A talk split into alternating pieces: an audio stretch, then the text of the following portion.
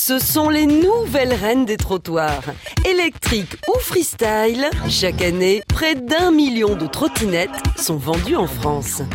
J'ai un petit plateau pour que mon gamin, je puisse le déposer à, l'école le matin. Ça va beaucoup plus vite, ça évite qu'il traîne les pieds. Euh, ça, il monte dessus, je le dépose et puis je peux repartir plus facilement.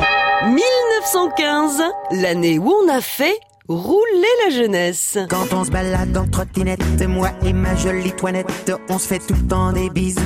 Et tout ça sans se casser le cou. Les premières patinettes qui apparaissent à la fin du 19e siècle sont des jouets pour gosses de riches. Elles sont faites maison, tout en bois, avec deux ou trois roues et un vieux guidon de vélo en guise de poignée. À l'époque, les trottoirs sont encombrés par les trottins, une foule d'employés de maison qui fait des emplettes au pas de course, donc en trottinant, d'où le nom trottinette. C'est une révolution. Il paraît que c'est devenu un problème à Paris les trottinettes. Là, ça y est, on a dépassé, il y a plus de trottinettes que de pigeons. La motorisation née il y a plus d'un siècle déjà inspire les inventeurs.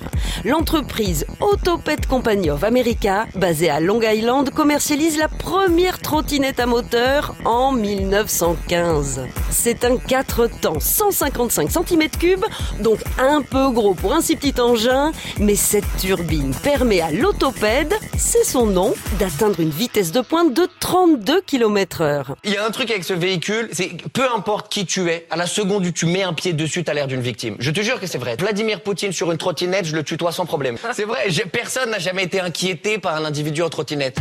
Aujourd'hui, il y a tellement de trottinettes électriques en ville qu'on frise l'anarchie sur le bitume. Des municipalités pensent à les interdire sur les trottoirs et limiter leur vitesse à 25 km heure. Résultat, les trottinettistes ne pourront plus rouler des mécaniques. On n'arrête pas le progrès. Et avec un peu de chance en faisant de la trottinette, on se casse une dent devant. À retrouver sur francebleu.fr.